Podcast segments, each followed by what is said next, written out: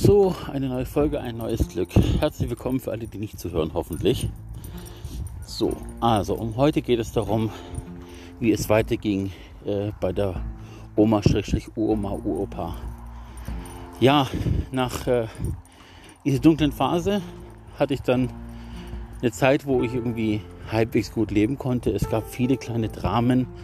Dazu gehört unter anderem, dass mein Bruder irgendwann in Aggressionen, nochmals sechs Jahre jünger als ich, ich war damals vielleicht elf, schwere Küchenmesser durch die Küche geworfen hat. Also eher so Hackebeil und, und äh, Steakmesser und äh, Brotmesser und alles Mögliche. Also nicht Brotschmiermesser, sondern diese typischen Brotschneidemesser. Und äh, hat dort ziemlich viel demoliert.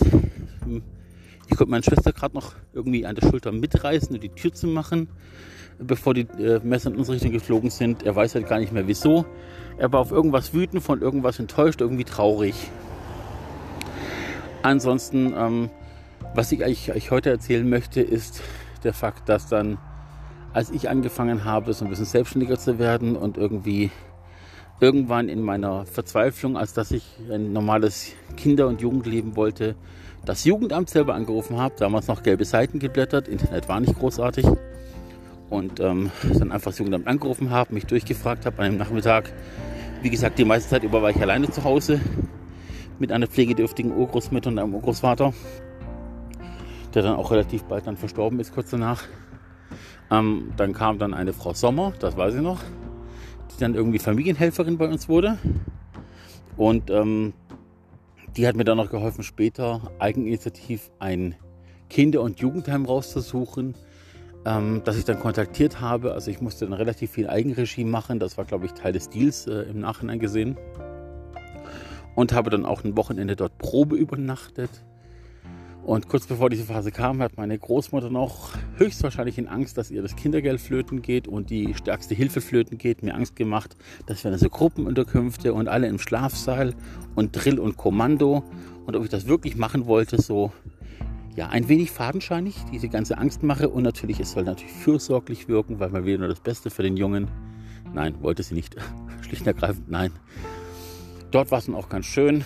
Ich habe dann am Wochenende einfach dann ein eigenes Zimmer gehabt, ähm, wie auch dann später. Habe mich dort umgeschaut, Leute kennengelernt, Gespräche geführt und wurde dann als einziges Kind, das sich von alleine gemeldet hat und freiwillig dort war, ähm, dort untergebracht zwischen Kindern, die ja, aus Familien rausgerissen wurden, weil einfach dort Gewalt vorgeherrscht hat. Oder Kinder, die Suizide hinter sich, äh, Suizidversuche hinter sich hatten. Es gab sogar ein Kind, wo die Mutter das Kind drei, vier Monate abgeladen hat dort, um sich eine Geschlechtsanpassung machen zu lassen. Also das, die Mutter wollte dann zum Vater werden. Und das war natürlich für uns äh, interessant, weil die Dame da ganz offen damit umgegangen ist und das auch in der Gruppe erklärt hat, um das Kind zu schützen. Wir haben das Kind dann auch gar nicht geärgert, sondern eher in Schutz genommen, also einfach ein Gruppenkollektiv einfach diese Ehrlichkeit belohnt. Und wir haben das Kind geschützt, wobei das Kind selber natürlich relativ hart äh, am Limit war mit, mit äh, Gemeinheiten und, und Bissigkeit und äh, Trauer. Ja, in der Zeit, als ich dort war, hatte ich dann als großes Aber meine Geschwister ja trotzdem bei meiner Großmutter gelassen, meinen Bruder und meine Schwester. Und hatte einfach nach mir geschaut. Ich, ich weiß im Nachhinein gesehen klingt das ein bisschen egozentrisch, aber ich hatte einfach keine Kraft mehr dort zu leben und äh, wollte eigentlich auch ein bisschen Jugend haben und ein bisschen was von meiner Kindheit, nachdem ich meine Geschwister ja die ganze Zeit allein großgezogen hatte bis dahin, größtenteils. Ich habe es dann aber insofern bereut, weil ein Jahr später habe ich innerhalb von wenigen Wochen zwei große Hiobsbotschaften bekommen. Das eine war eben, dass mein Urgroßvater, den ich sehr geliebt habe, verstorben ist ähm, und einfach keine Kraft mehr hatte. Und ich dann dort praktisch in einem Spielennachmittag, wo ich war, angerufen wurde von wegen, dein Onkel ruft an, hatte was zu erzählen. Und äh, ich gehe ans Telefon mit dem Grinsen und verschwinde mit Tränen in den Augen wieder. Und dann war da die Beerdigung und wenige Wochen später war ich an einem Wochenende ganz normal dort daheim, weil es gab diese Heimwochenenden oder Heimfahrwochenenden. Und ähm, habe dann dort irgendwie mehr oder weniger spontan mitbekommen, dass der Ehepartner oder Partner meiner Großmutter den sie da schon 25 Jahre in der wilden Ehe hatte und der auch nicht bei uns gelebt hat, sondern bloß immer wieder da war, ähm, wohl ewig lang meine Schwester sexuell missbraucht hatte. Mir gegenüber hat er sich nicht geoutet und äh, nichts erzählt und hat versucht, sich normal zu vernehmen, benehmen. Ich habe dann im Rückblick einfach versucht zu beobachten, hätte ich was merken können. Und hatte dann eigentlich schon irgendwelche Anzeichen, die ich aber als Kind nicht verstanden hatte. Wie eben, dass er zwar mit uns gespielt hat und Spaß hatte, ansonsten aber viel Zeit für sich allein wollte. Wir haben auch lange Zeit irgendwie als Geschwister uns nachts ab und zu besucht und einfach gegenseitig getröstet. Wir hatten noch eine Phase, wo wir uns alle drei im Rundgang äh, den Rücken gekraut haben bis zum Einschlafen und äh, meine Schwester einfach nicht mehr mitmachen wollte. Jetzt hatte ich fast den Namen gesagt.